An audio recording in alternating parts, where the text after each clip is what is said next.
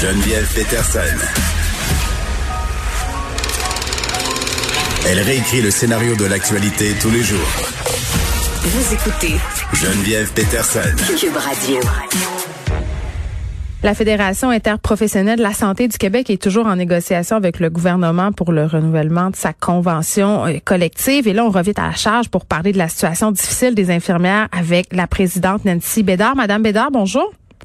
Madame Peterson, bonjour. Écoutez, je ne sais pas si vous suivez euh, le point de presse du gouvernement Legault, mais quand même, euh, Monsieur Christian Dubé, le ministre de la Santé, euh, expliquait quand même qu'il avait travaillé sur plusieurs axes en prévention à la deuxième vague, mais que l'aspect du manque de personnel, particulièrement avec les infirmières, restait à travailler. Euh, fait allusion, entre autres, aux négociations qu'il a avec votre syndicat. Là. Ben, effectivement. Donc, il y a un élément majeur là, qui a été admis pour une première fois Mhm. euh, aujourd'hui, euh, c'est que euh, le réseau de la santé est extrêmement fragile. Donc, il donne raison là, à tous les éléments là, qu'on Mhm. a soulevés depuis les dernières semaines. Ça, aujourd'hui, d'entendre le ministre de la Santé euh, enfin admettre euh, le piètre état du réseau, euh, c'est quand même là un premier pas important. L'autre élément, effectivement, on est euh, en négociation. On a quand même eu une certaine parenthèse à cause de la pandémie puis du, euh, de la crise là, euh, au printemps où on devait vraiment mettre toute notre énergie pour soutenir les membres pendant la COVID. Cet été, les négociations ont repris.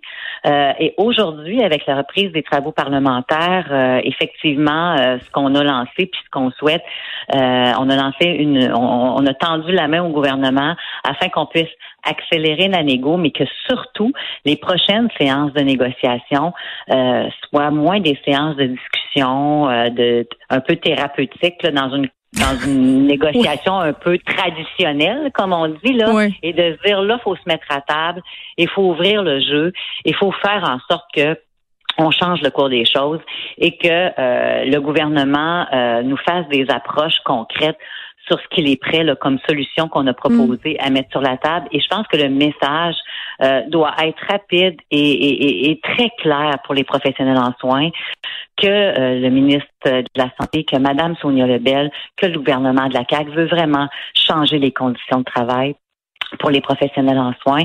Euh, c'est vraiment urgent que ce message-là apparaisse là, rapidement dans les prochains jours dans le cadre de notre négociation euh, parce que vous savez, les professionnels en soins, il, y a- il en manquait énormément. Les conditions de travail étaient tellement difficiles avant la pandémie. Mais je veux juste vous dire que c'est plus tenable maintenant.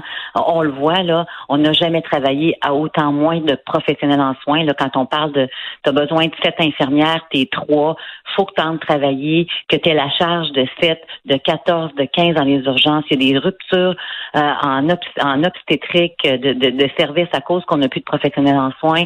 On a vu les soins intensifs de Gatineau, du jamais vu des soins intensifs en rupture de service.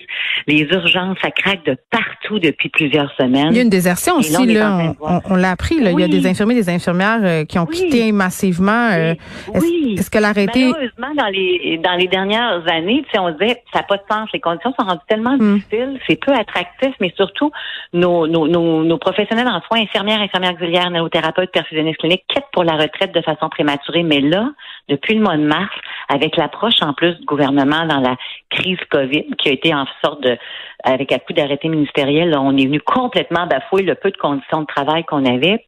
Ben là, on a vu vraiment là des centaines et des centaines de démissions des professionnels en soins partir à la retraite là plus tôt, même si ça lui coûtait cher, là, puis ils partaient à leur retraite, là, avec des grandes pénalités, ils sont partis.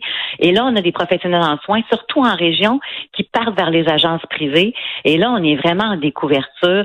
Quand on parle là, que dans les derniers mois, ça s'est encore plus dégradé, puis que la situation est insoutenable, puis que ça craque de partout, je pense qu'aujourd'hui, en attendant le ministre Dubé, là, ben moi, j'entends là, là quelque chose qui dit enfin, le gouvernement dit que le réseau est tellement fragile que euh, dans les prochains jours, en tout cas, nous, on va répondre à l'appel du gouvernement euh, pour être à la table jour, soir, nuit s'il faut.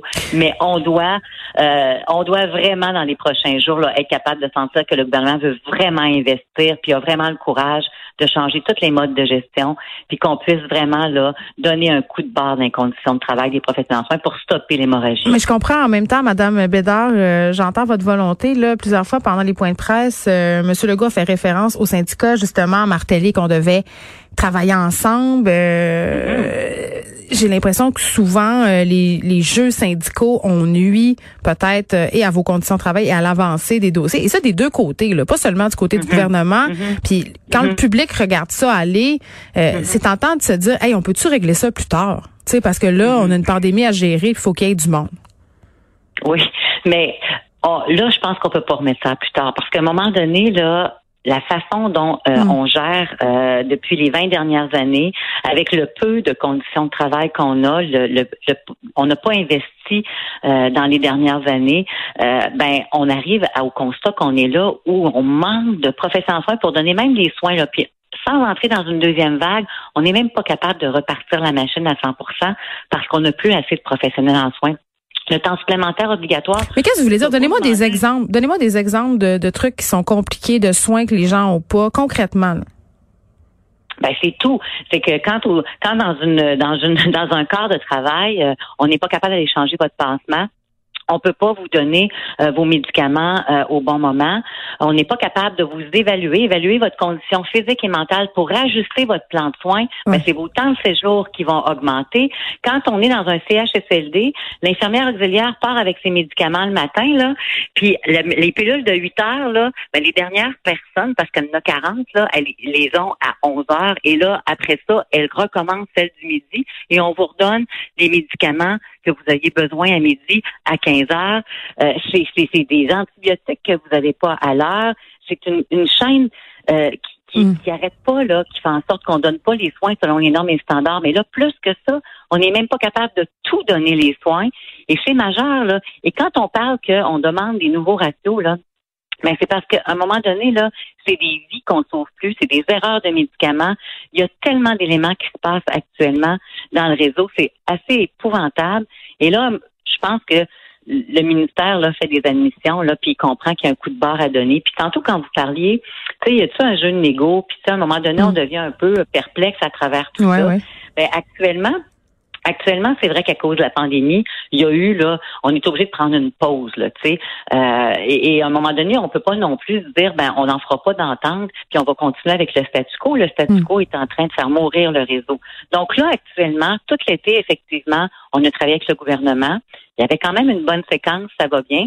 C'est juste que là aujourd'hui, ce qu'on a dit nous, c'est ben là il faut être à la table, mais euh, effectivement là, laissons de côté les négociations traditionnelles puis allons tout de suite là euh, où il faut aller, puis mettons les solutions là, les hmm. plus euh, les plus prometteuses sur la table, puis celles des professionnels en soins, écoutons-les là, c'est elles qui savent les conditions qu'elles vont avoir besoin pour tenir encore dans ce réseau-là.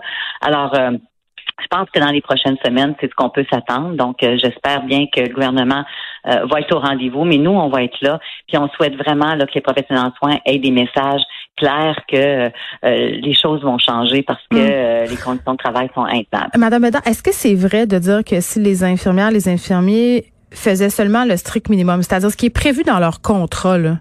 ça irait d'autant plus mal euh, parce que quand on écoute leurs témoignages, quand on, les entend, justement, ce mm-hmm. qu'ils nous disent, c'est qu'ils sont sans arrêt en train d'en faire plus.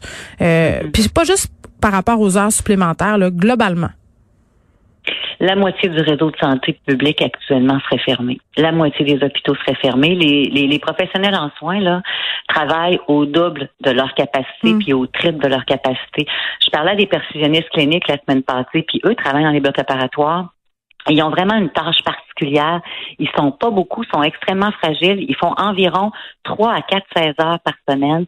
Ils font de la garde du vendredi au dimanche. Souvent, sont 24, 36 heures sans dormir. Les inhalothérapeutes dans les régions qui ont regardé la prochaine horaire de septembre sortir, qui avait 24 quarts de cédulés sur 26 jours, 10 nuits avec 10 gardes de 24 heures.